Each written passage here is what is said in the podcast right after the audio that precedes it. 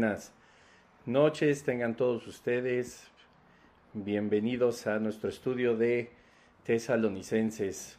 Me da muchísimo gusto recibirlos una vez más. Ya estamos a punto de terminar, ¿verdad? Con este, este maravilloso viaje por la iglesia de Tesalónica. Qué importante, gracias a Dios, que podamos nosotros seguir aprendiendo de la palabra del Señor. La semana pasada estuvo muy interesante, recibimos gracias a Dios, muy buenos comentarios acerca de, este estudio. pues bueno, ya saben que estamos aquí en vivo por, eh, por Facebook y por Instagram. Si todo marcha bien, pon un like ahí. Bienvenidos a todos los que se están conectando. Eh, si hay algún problema con la transmisión, te pido por favor que me avises, que me mandes un mensaje aquí al Facebook o en el Instagram o incluso hasta en el WhatsApp, pues para saber que todo está marchando y funcionando bien. Me parece que eh, todo está bien hasta el momento, ¿verdad? Pero si se está atorando o algo, pues háganmelo saber. Y antes de iniciar, pues podemos reiniciar el estudio, ¿verdad? Por si hay algún problema con la transmisión. Bueno, aparentemente todo está bien. Y pues bueno, gracias a Dios que ya hoy vamos a ver, vamos a empezar con el capítulo 2 de segunda de Tesalonicenses vamos a estar aprendiendo muchísimo acerca de la palabra del Señor. Y como habíamos visto pues es una de las cartas, esta carta es más breve por supuesto que la primera carta a los tesalonicenses pero no menos importante. Ya empezamos a verlo desde la semana pasada. Qué cosa tan increíble. Hoy vamos a ver muchísimo acerca de tiempos que Pablo por supuesto les hacía ver a los tesalonicenses, pero eh, que siguen siendo pues muy actuales y así como pues Pablo escribía porque había evidencia de lo que sucedía alrededor de la iglesia de Jesucristo hace dos mil años, hoy no va a ser la excepción y mucho menos dos mil años después que me parece que esto es mucho más actual. La idea, por supuesto, de poder eh, nosotros compartir acerca de la palabra de Dios es que nos podamos dar cuenta de que no tiene tiempo, ¿no? Que la palabra del Señor es atemporal, que todo el ejemplo de bendición y todos los mandamientos del Señor no son caducos, no, no han perdido modernidad o no sabría cómo, cómo definirlos, sino todo lo contrario, siguen siendo completamente actuales, siguen siendo completamente vigentes, por supuesto, y, dos mil años después, pues debemos de seguir nosotros pendientes de lo que está sucediendo, ¿verdad? Y no nada más, pues, leer la palabra del Señor como algo que ya se ha cumplido, como algo, por supuesto que muchas cosas, muchas profecías se, han sido cumplidas y otras están en curso y, por supuesto estamos completamente seguros que otras pues se cumplirán em, en su totalidad, ¿no? Sin embargo, pues a veces la lectura de las cartas nos lleva a nosotros pues a imaginar lo que sucedía en aquellos, en aquellos años, hace dos mil años, y eso es muy bueno porque nos damos cuenta de la realidad de la iglesia de Tesalónica, así como de todas las demás iglesias, ¿verdad? Eh, la, la, la, la, situación importante aquí es que pues no podemos solo pensar que eso fue vigente hace dos mil años, sino que hace dos mil años se hablaba justo de lo que está sucediendo ahora y aquí, ¿verdad? Que es que pues es, es una maravilla de la palabra del Señor que nosotros pues podamos eh, reconocer que finalmente sigue siendo algo muy, muy importante, eh, entender todo lo que es la escatología, todo lo que es, por supuesto, las profecías y cómo pues sí se han ido cumpliendo poco a poco, pero en ese poco a poco pues nosotros estamos eh, pues ahí, ¿no? Inmiscuidos, por decirlo de alguna manera, estamos nosotros eh, puestos, ¿verdad? En, en, estas profecías, puesto que el Señor ha determinado que así sea el cumplimiento de los tiempos, justo en este tiempo que nosotros estamos viviendo, y eso pues todavía lo hace muchísimo más interesante el estudio del Evangelio, ¿verdad? Estaba aquí analizando una, una página que más, más tardecito este, utilizaré dentro de este estudio se me había olvidado abrir y al rato te voy a explicar por qué eh, era necesario abrirla. Pero bueno, pues esto nos lleva por supuesto a iniciar con la segunda carta a los tesalonicenses en el capítulo 2, que es donde nos quedamos. Y pues bueno, vamos a ir eh, por partes, ¿verdad? Hoy eh, no creo, por supuesto, que terminemos con el capítulo 2, no tenemos ninguna prisa, tampoco podemos este, nosotros adelantarnos, sino pues bueno, vamos a estar viendo paso a paso lo que el Señor tiene que decirnos. Como te había comentado en los estudios anteriores, hay muchísimo que mm, Pablo hace ver una vez más a los tesalonicenses y que eh, nosotros ya tocamos a profundidad en los episodios anteriores que son alrededor de 35 episodios, 36 episodios, eh, no, 35 me parece, ¿verdad?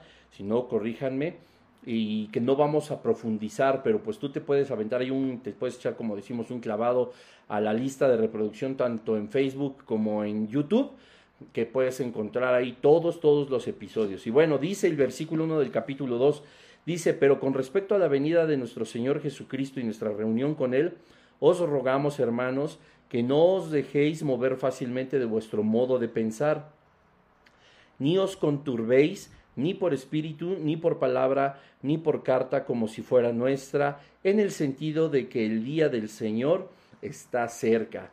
Nadie os engañe en ninguna manera, porque no vendrá sin que antes venga la apostasía y se manifieste el hombre de pecado, el hijo de perdición el cual se opone y se levanta contra todo lo que se llama Dios o es objeto de culto, tanto que se sienta en el templo de Dios como Dios, haciéndose pasar por Dios. Bueno, vamos a detenernos aquí.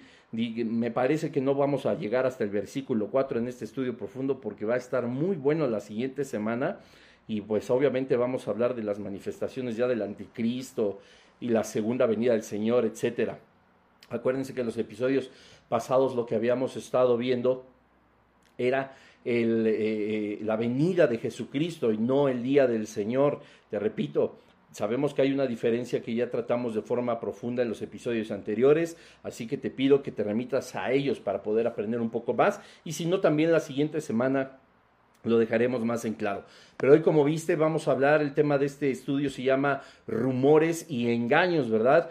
Dice, pero con respecto a la venida de nuestro Señor Jesucristo y nuestra reunión con Él, os rogamos, hermanos, vamos a analizar rápidamente el versículo 1 que es muy sencillo, ¿verdad? Nosotros no podemos pensar que el versículo 1 se está refiriendo a la segunda venida del Señor, porque no dice que es el día del Señor, que eso sí significa su segunda venida, sino la venida de nuestro Señor Jesucristo, que esto es el arrebatamiento de la iglesia, esto es el rapto. ¿Por qué nosotros podemos comprender que no se refiere al día del Señor, sino a la venida del Señor?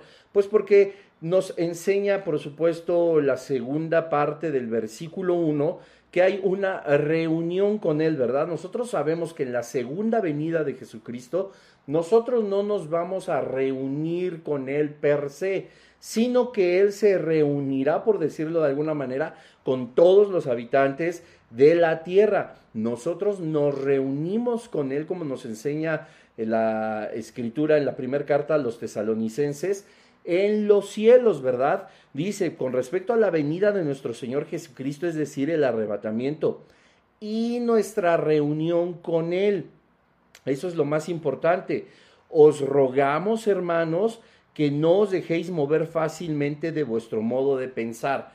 Pablo les estaba diciendo una vez más a los tesalonicenses que habríamos de tener una reunión con Jesucristo en los cielos. Y dice, de esta doctrina, de esto que el Señor mismo a través de su Espíritu Santo nos ha enseñado y que yo les escribo a ustedes, así como a todas las iglesias, y ya vimos desde el estudio anterior que esto sigue siendo incluso dos mil años después, puesto que se había dado en segunda de en primera de Tesalonicenses 5:27 que esta carta se leyera a todas las iglesias, lo cual nos incluye. Ya habíamos analizado que esto se trata del arrebatamiento, de cuando nosotros nos reunimos con el Señor Jesucristo en las nubes. Aquí lo dice claramente, dice, coma, y nuestra reunión con Él. Esta es la prueba y la, una de las pruebas más evidentes de que no habla de la segunda venida, sino del arrebatamiento. Y dice el apóstol Pablo, rogamos hermanos, acuérdense que estaba Pablo, Silas y Timoteo, Silas conocido también como Silvano.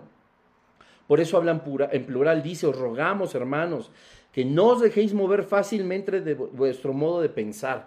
Qué importante es y qué consejo tan increíble tenían Timoteo, Pablo y, Silas para la iglesia de Tesalónica y que te repito, es dos mil años después, es un consejo tan vigente aún que dice que no dejemos, eh, que no dejemos que nuestro modo de pensar, nuestra fe, lo que nosotros creemos, algo pueda moverlo o podamos dudar de ello. Dice que no os dejéis mover fácilmente. Nos pide el apóstol Pablo que nuestra fe sea una fe sólida, que nuestra fe sea una fe firme, por supuesto. Hablando de la fe, te recomiendo aquí en mi página de Facebook, em, y me parece que no la he subido a YouTube y, y, más tarde lo voy a hacer, pero en mi página de Facebook el miércoles pasado este, se va a, transmitir, perdón, di un mensaje justamente acerca de la fe, es que me quedé pensando que no me dio tiempo de transmitir, ya lo recordé, hasta les puse ahí, ¿verdad? En el Facebook. Más bien, me parece que este miércoles, a través de la página de BNPEM Toluca, Vida Nueva para el Mundo Toluca, se va a transmitir este mensaje acerca de la fe. Entonces, Pablo lo que les está enseñando justamente es acerca de, nuestra forma de pensar. Nuestra forma de pensar es la forma de pensar de Cristo, porque dice la Escritura que nosotros tenemos la mente de Jesucristo. Nuestra forma de pensar es la forma en como nosotros obedecemos los mandamientos del Señor. Nuestra forma de pensar es una forma de pensar espiritual y no mundana. Nuestra forma de pensar es una forma de pensar divina y no carnal, etcétera, etcétera. No se trata de que, ay, bueno, tenemos una religión y yo pienso en esa religión tal y como, eh, pues, me lo ha enseñado en la tradición, como me lo inculcaron mis papás, como a lo mejor cierta, cierta cultura, etcétera, etcétera. No, nuestra forma de pensar no está basada en eso, sino en todo lo que ha inundado nuestros pensamientos con respecto a la divinidad de Jesús, del Espíritu Santo y por supuesto del Padre. Porque dice la Escritura, quienes son del Espíritu en cosas del Espíritu piensan, ¿verdad?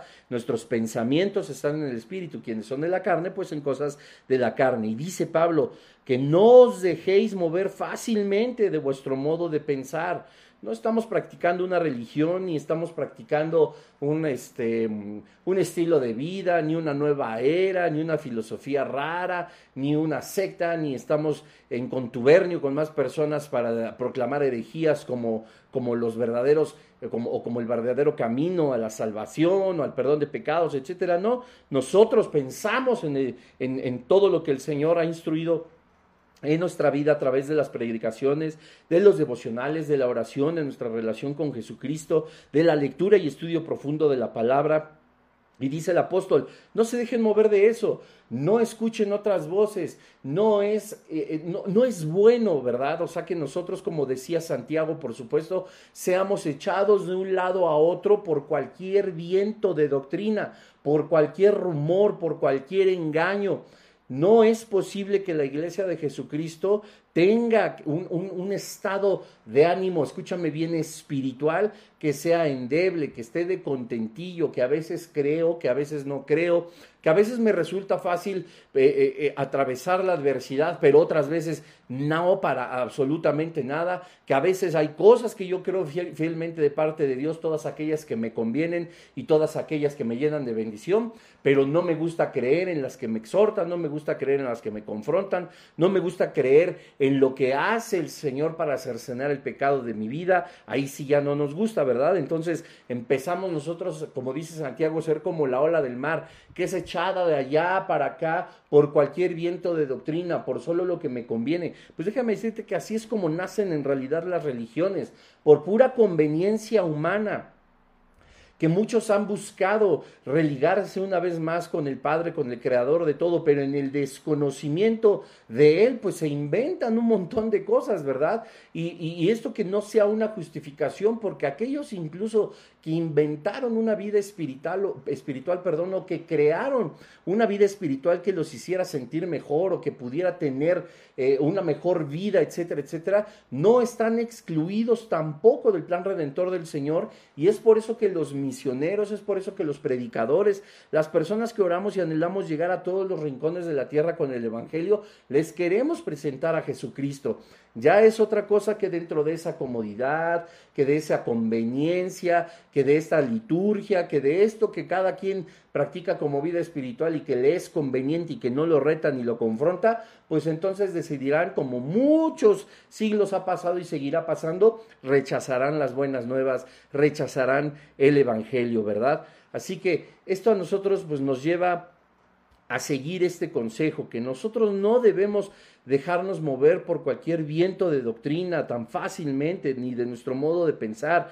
Coma, dice el apóstol Pablo, ni os conturbéis ni por espíritu ni por palabra, ni por carta como si fuera nuestra en el sentido de que el día del Señor está cerca. Empiezo por el final del versículo 2 Aquí sí habla de la segunda venida del Señor, ¿verdad? Dice en el sentido de que el día del Señor está cerca. Hemos analizado ya el día del Señor como la segunda venida de Jesucristo y, por supuesto, la venida del Señor como el arrebatamiento.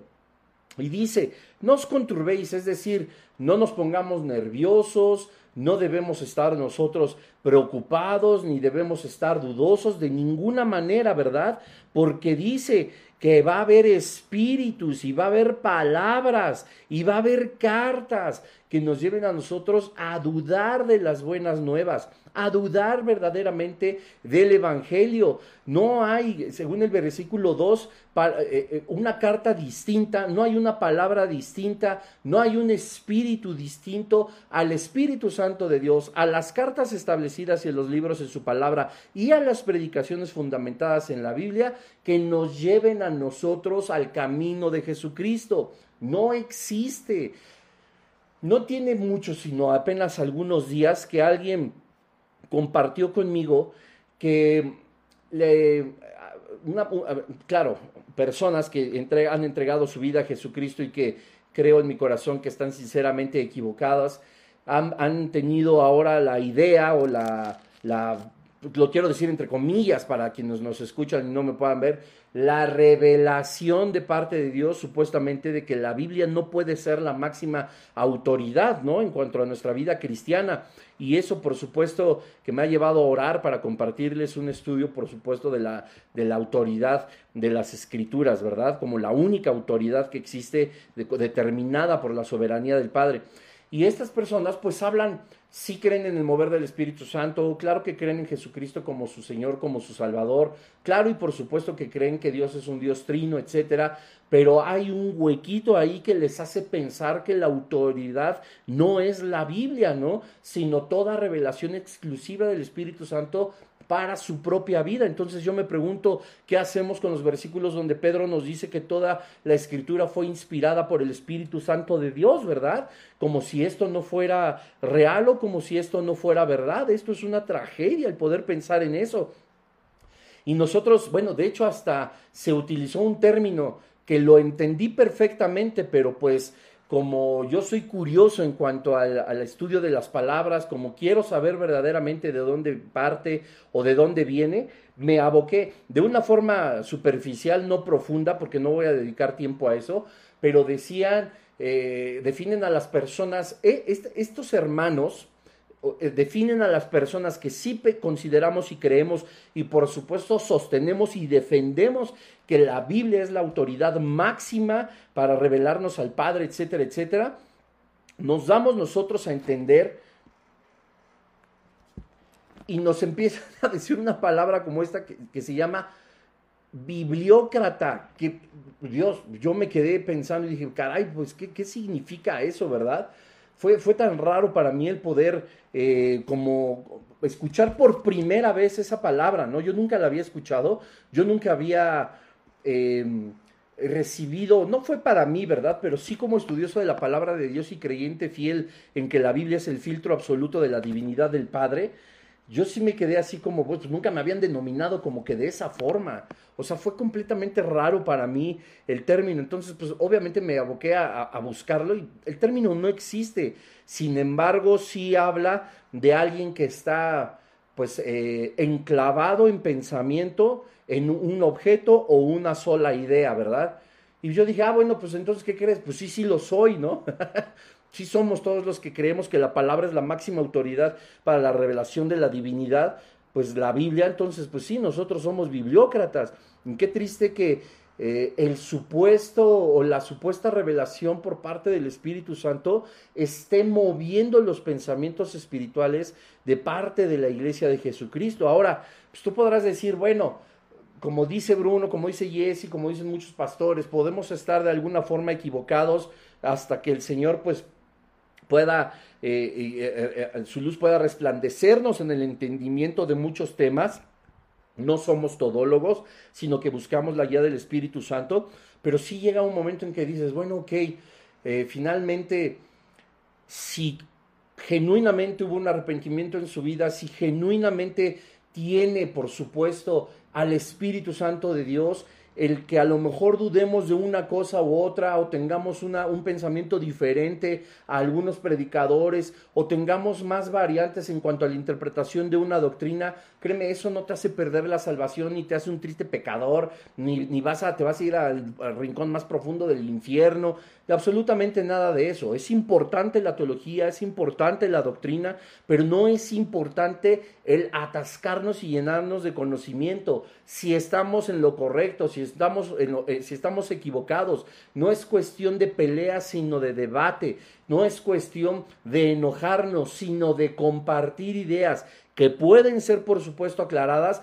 volvemos siendo bibliócratas, a la luz exclusivamente de las escrituras. Entonces, digamos, ¿Qué tal que personas así como, eh, como Pablo conocía, pues se empiezan a dirigir a la iglesia de Tesalónica, ¿verdad? Y dice, es que ustedes no tienen que cambiar su modo de pensar, ni se tienen por qué preocupar, porque esto yo estoy seguro que va a suceder que cuando ciertas personas, y no solo me refiero a, aquellos que han dudado de la, autenticidad y de la autoridad de la, Biblia, sino aquellos que tienen doctrinas como la, que la salvación se pierde, como que no hay arrebatamiento, como que el arrebatamiento va a ser hasta el final de la, de la eh, gran tribulación, como que si, si Adán tuvo antes una mujer antes que Eva, etcétera, etcétera, etcétera. Todo este tipo de doctrinas pueden empezar a contaminar la sana doctrina, ¿verdad? La que habla 100% de la escritura, la que está respaldada por la palabra de Dios. Entonces, ¿qué sucede?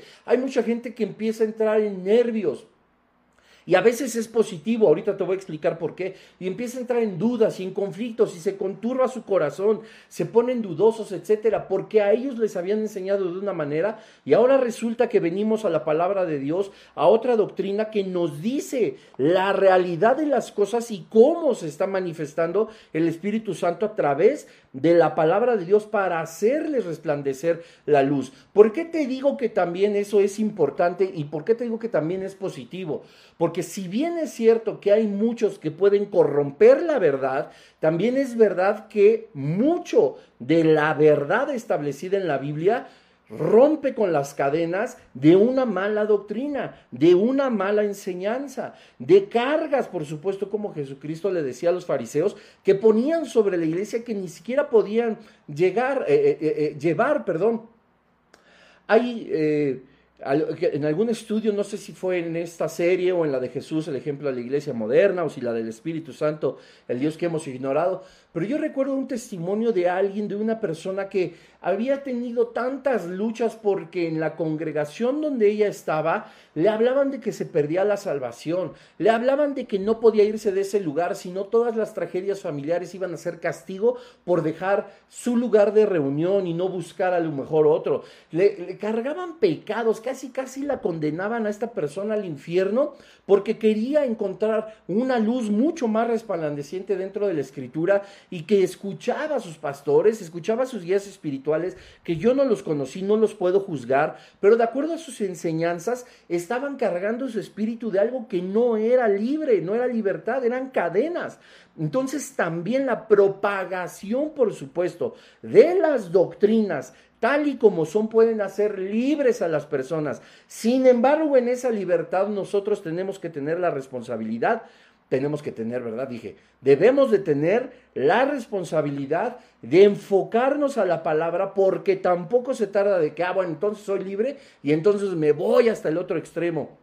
Y empezamos a caer en cosas que no son eh, relevantes dentro de la escritura, que todo lo contrario las llega a condenar la escritura. Ni podemos ser religiosos por completo legalistas, poniendo cargas a la iglesia que no pueden llevar, pero tampoco podemos caer en una hipergracia, tampoco podemos caer en un libertinaje de pensar qué es lo que dice la escritura. Para eso existe la hermenéutica, la exégesis, la correcta lectura, interpretación, estudio y exposición de la palabra, ¿verdad? Porque si todos entonces estamos con que pues yo creo, yo pienso, yo considero, a mí me parece, yo creo que dice esto, para mí lo que quiere decir es esto y no esto. Nosotros estamos poniendo de nuestra propia experiencia y de nuestra propia percepción y no estamos dejando al Espíritu Santo obrar en nuestra vida con lo que la misma palabra de Dios nos enseña a nosotros. La Biblia dice, la escritura no es de interpretación privada,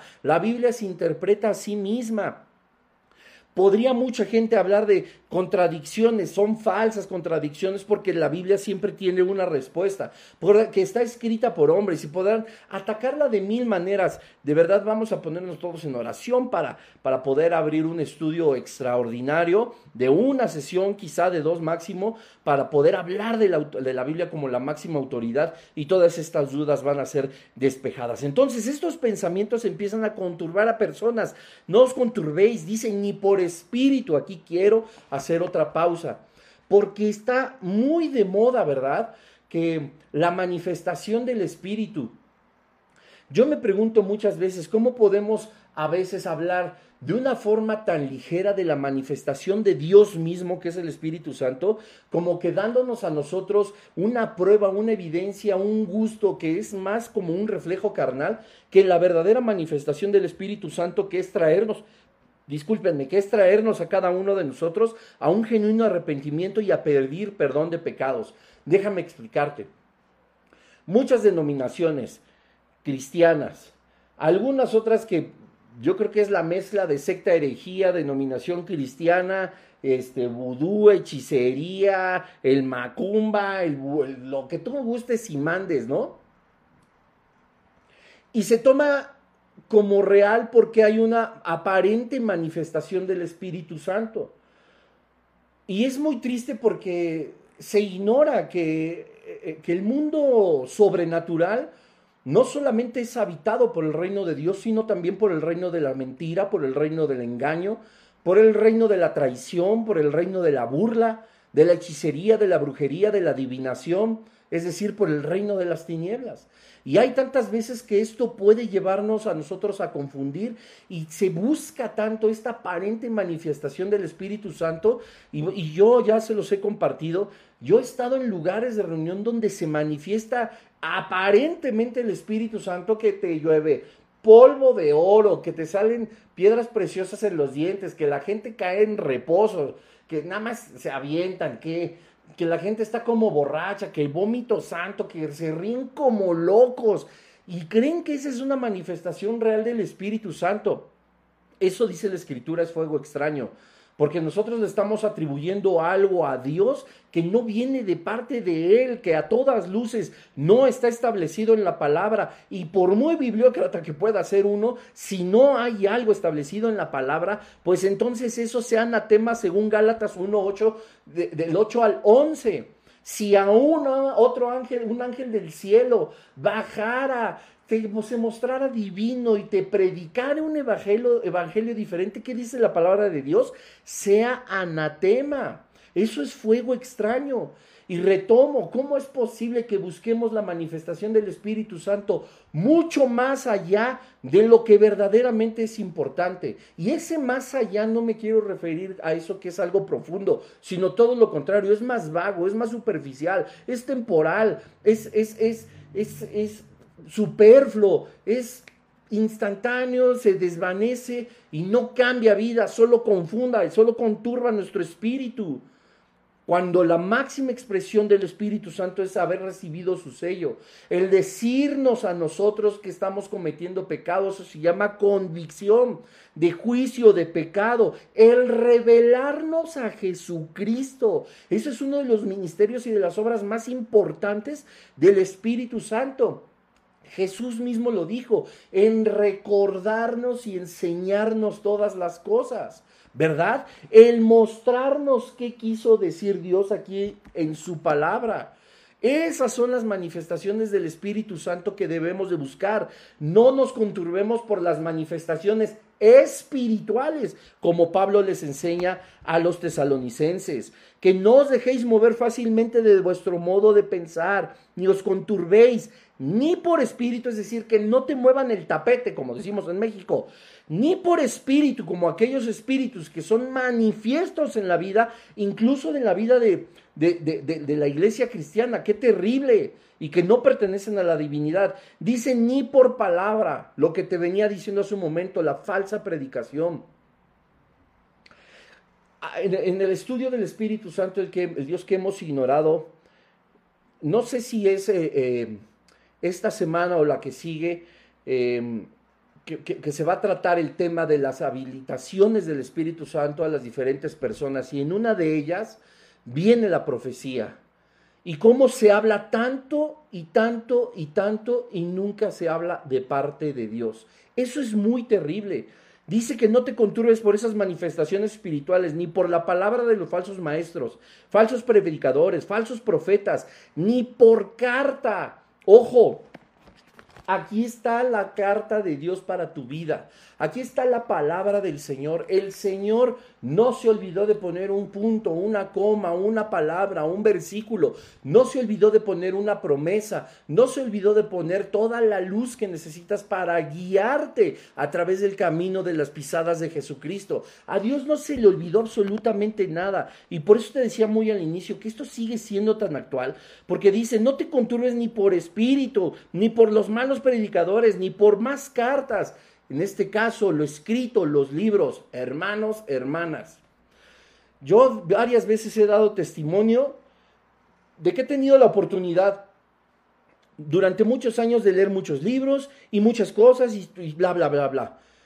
Y dentro de mucho de lo que está aquí, que sí conservo, y ahorita te voy a explicar por qué, me he encontrado con cada herejía y con cada cosa que, que está tan contraria a la palabra de Dios, que, tú no puedes creer, valga la redundancia, que haya hermanos que sigan creyendo en esas historietas, en esos que no deberían llamarse libros y deberían llamarse panfletos.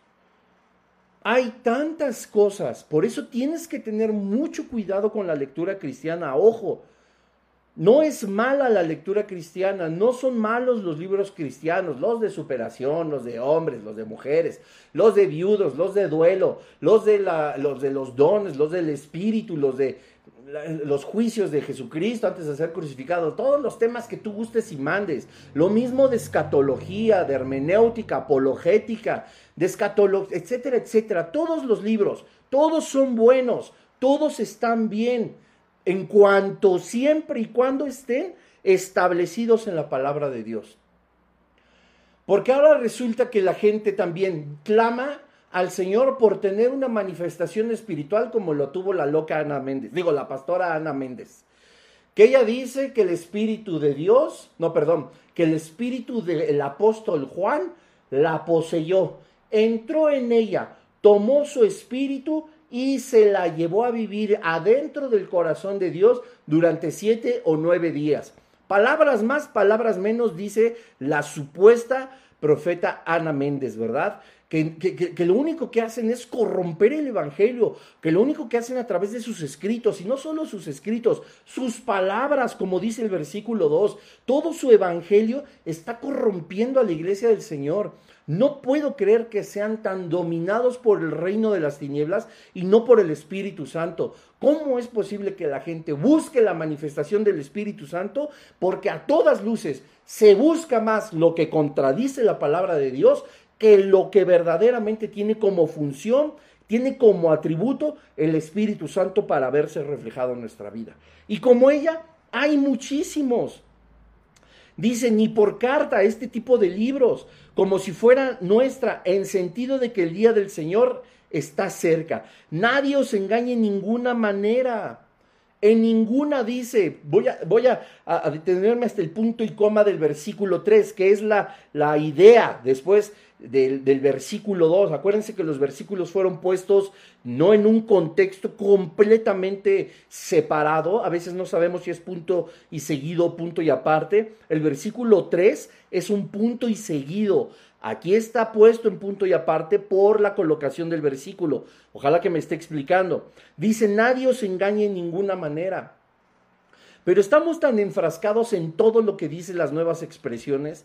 Y bueno, no solo ahorita, sino de hace, desde hace décadas. Y los rumores de que el Señor está cerca lejos de, llenarnos de fe, llenarnos de esperanza y llenarnos de, cosas positivas, de decir, ya por fin, vámonos, ¿no? Ya sé, familia, ya sé, hermanita, hermano, tienes muchos sueños que cumplir, te quieres casar, quieres tener una bonita familia, quieres tener un negocio próspero, quieres tener tu propia Harley, quieres tener tus propias propiedades, quieres viajar mucho, sí, todo eso está muy bien, pero escucha bien esto. A lo mejor no te va a gustar lo que te voy a decir, pero esto es más real de lo que tú te puedes imaginar. Nada de tus hermosos, decentes anhelos y sueños que pones en las manos del Señor para que se lleguen a cumplir, pueden estar por encima de tu anhelo de que Cristo venga por su iglesia. ¿Qué anhelo más grande debe de tener un cristiano? El preferir siempre encontrarse con su Creador, encontrarse con Jesucristo, por encima de tu familia, por encima de nuestros bienes, nuestros sueños, los éxitos profesionales, los éxitos materiales, económicos, una maravillosa esposa como la mía, un maravilloso esposo como soy yo, etcétera, etcétera. Todo eso todo eso es muy bonito y está dentro del plan de Dios, pero no puede estar por encima de tu anhelo de que esperar a que el Señor venga. Nadie nos puede engañar de tal manera. ¿Y cuántas veces se ha hecho todo lo contrario?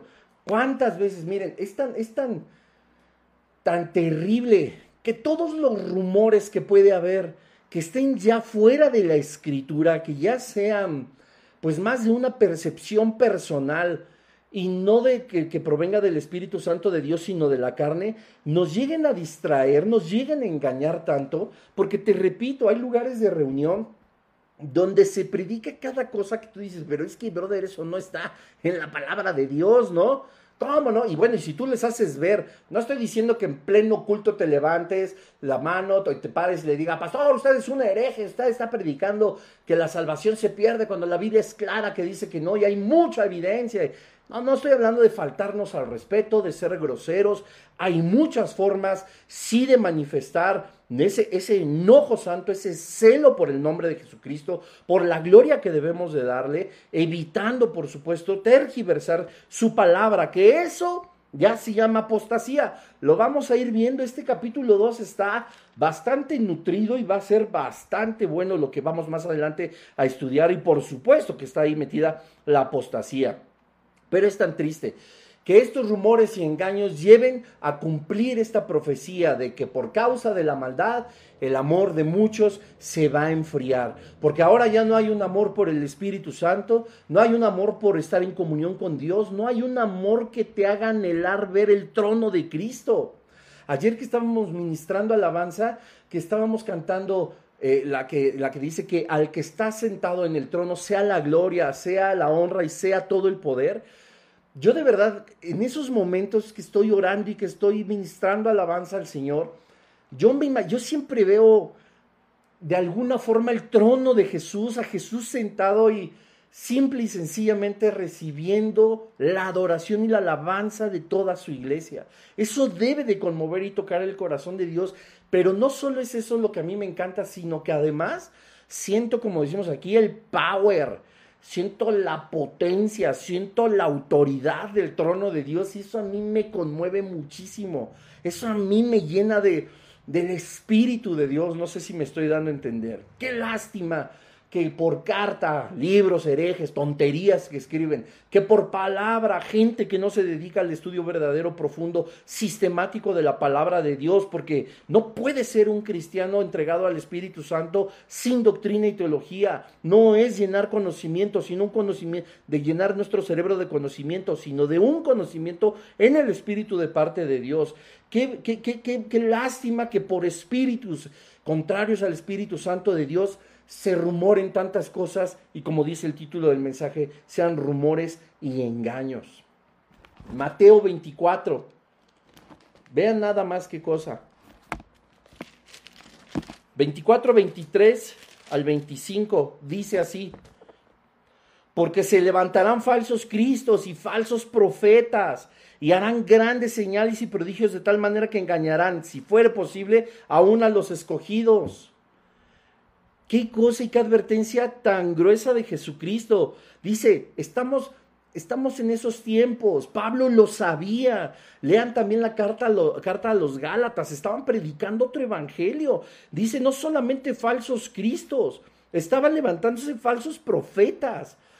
Ya hemos hablado profundamente de eso. Y harán grandes y señales y prodigios. Lo que te digo, ah, no, todos estos que son falsos, no, o sea, ¿cómo podemos nosotros ser tan malagradecidos con el Señor que, debemos, preferimos solicitar esta aparente divinidad para convencernos que Él es el Espíritu Santo de Dios, que nos da convencimiento a nuestro espíritu que somos sus hijos, y no el verdadero ministerio del Espíritu Santo, que es convencernos de juicio, de justicia, de pecado, caray.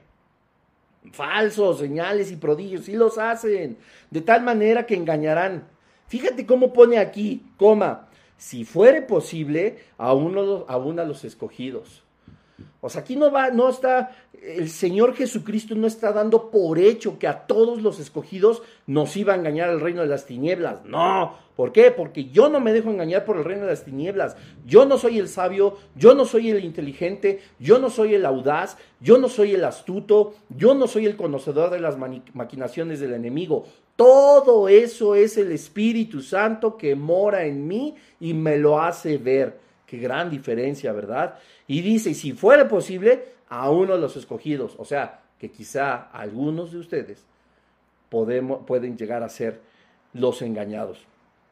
Dice, versículo 25, ahí va de nuevo.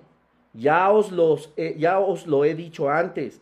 Así que si os dijeren, mirad, está en el desierto, no salgáis, o mirad, está en los aposentos, no le creáis. ¿Cómo vas a creer en algo que no dice la Biblia? No me importa que me digan bibliócrata. Por eso es la máxima autoridad, porque es la palabra de Dios.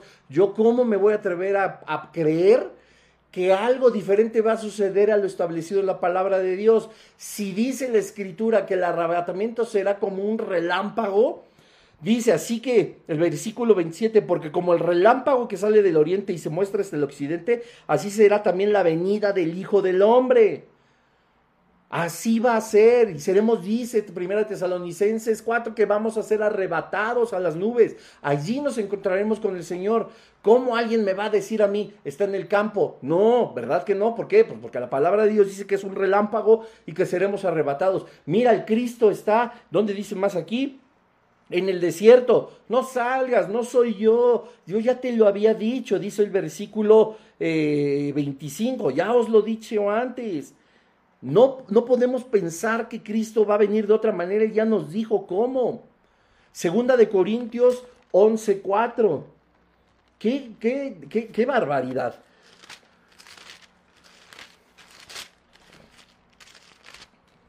Dice, porque si viene alguno predicando a otro Jesús que el que hemos predicado, o si recibís otro espíritu que el que habéis recibido, u otro evangelio que el que habéis aceptado, bien lo toleráis. Y pienso que nada ha sido inferior a aquellos grandes apóstoles. ¿Qué dice eh, el, apóstol Pablo a la iglesia de Corinto? Pues aunque sea tosco en la palabra, para ellos que luego, que, que luego me dicen, es que háblame, háblame querido, háblame bonito. O sea, sí, yo tenemos que ser prudentes y hay muchas formas en las que cada uno de nosotros, incluyendo a su servidor, pues debe de cambiar, ¿verdad? Yo lo sé, hermanito. Pero apréndete esta frase. guárdala, apúntala y, y, luego ponle aquí en el video porque estoy seguro que no la vamos a meditar de inmediato. Esta frase dice así, el ánimo del predicador no proviene de su carne, sino del ímpetu que tiene porque la iglesia de Jesucristo conozca de una forma completa la verdadera voluntad del Padre. ¿Qué? O sea que a nosotros nos apasiona hablarte bien claro, fuerte, si es necesario, porque amamos la palabra de Dios y queremos que tú la conozcas de la misma forma. De eso se trata.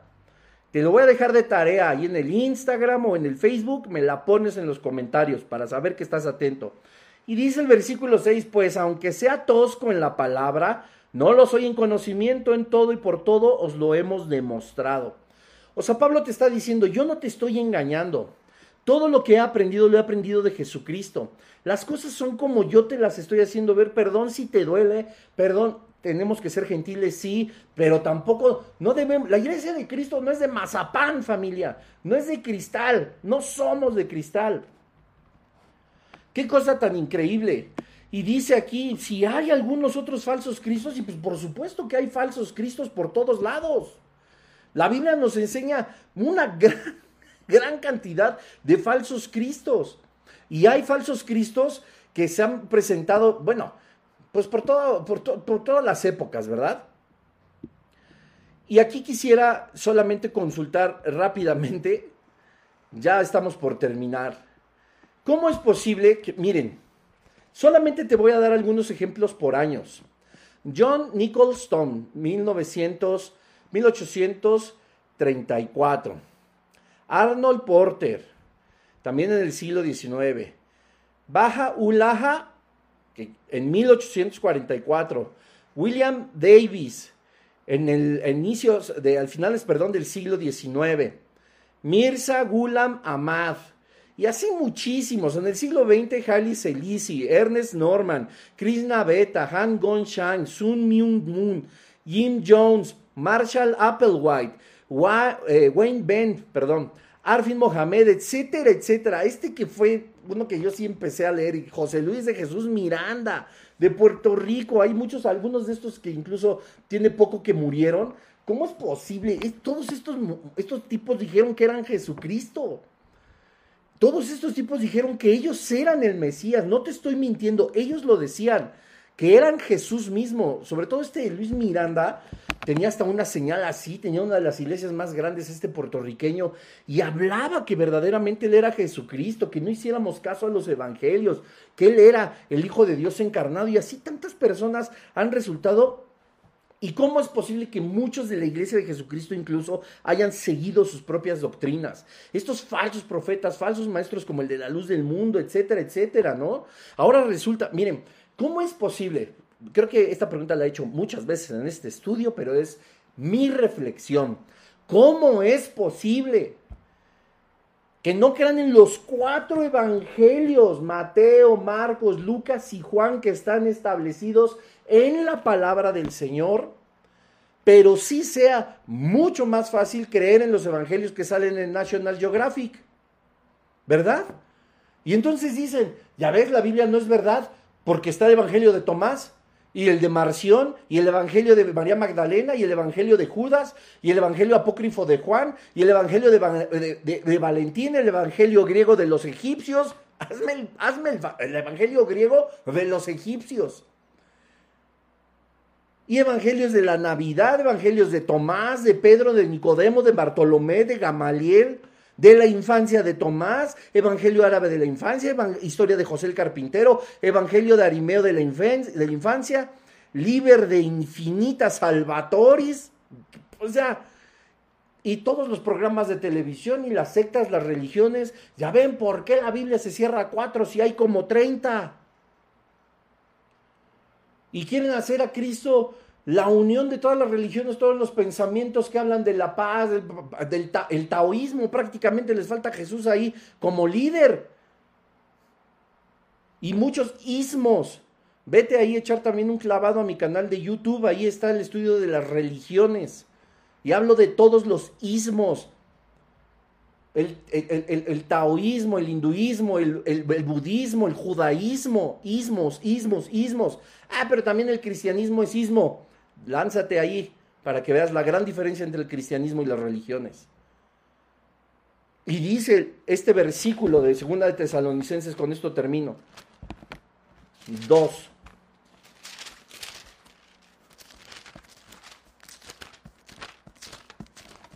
Ahí.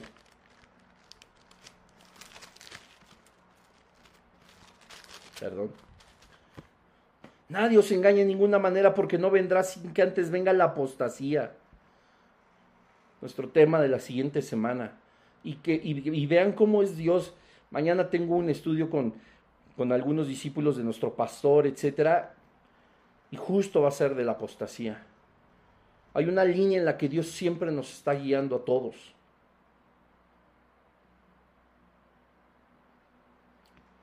Pero con respecto a la venida de nuestro Señor Jesucristo y nuestra reunión con Él, os rogamos, hermanos, que no os dejéis mover fácilmente de vuestro modo de pensar, ni os conturbéis ni por esos espíritus, ni por las palabras de los falsos, como ya vimos en Mateo, ni por carta como si fuera nuestra, ya lo vimos en Segunda de Corintios. Otro Jesús, por favor.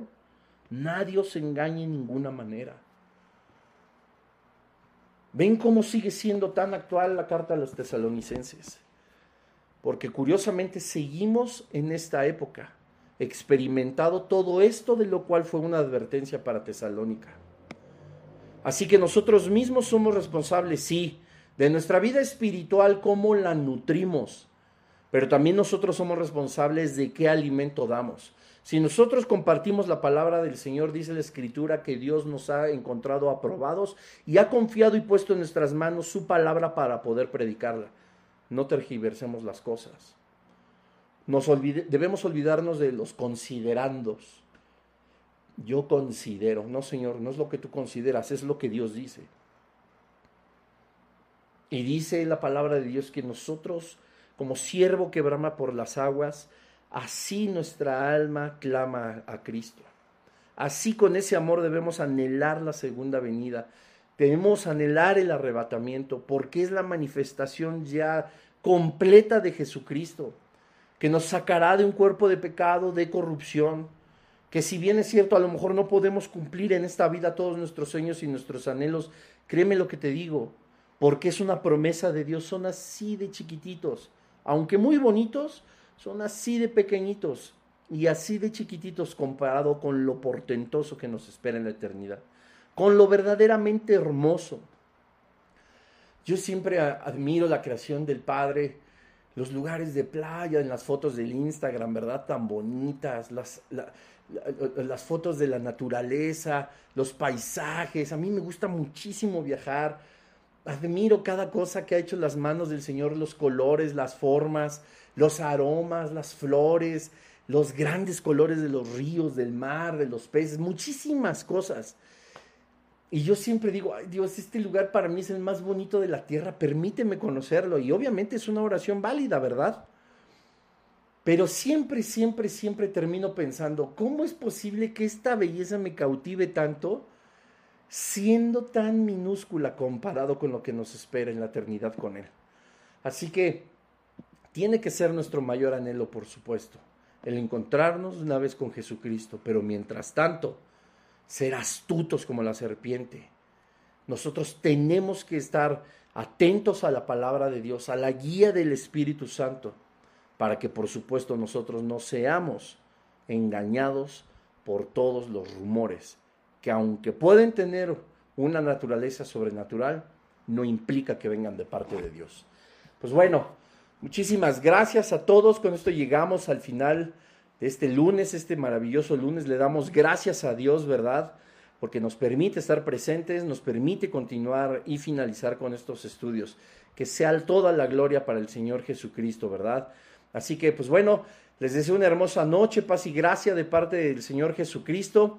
Pónganme ahí este, un like, un comentario. Si tienes dudas, contáctame, estoy para servirte. Si tienes una petición de oración, con todo gusto voy a estar orando con mi familia por ti. Y además de eso, pues comparte, ¿verdad? Este, este mensaje que a todos es, nos es de bendición. Pues me despido, que Dios te bendiga. Nos estamos viendo en las siguientes transmisiones. Acuérdense que pronto vamos a iniciar un nuevo estudio, nuevas instalaciones, todo para la gloria del Señor y espero que estés tan entusiasmado como yo lo estoy. Eh, y pues bueno, cenen ricos si van a cenar, tengan bonita noche. Nos vemos en el siguiente estudio el lunes. Mañana martes es Jesús, el ejemplo de la iglesia moderna a las 5 de la tarde. Y el jueves es el Espíritu Santo, el Dios que hemos ignorado, ambos estudios por BNPM Toluca a las 5 de la tarde. Y ahí en mi canal de YouTube seguramente encontrarás más material. Que Dios te bendiga y muy bonita noche.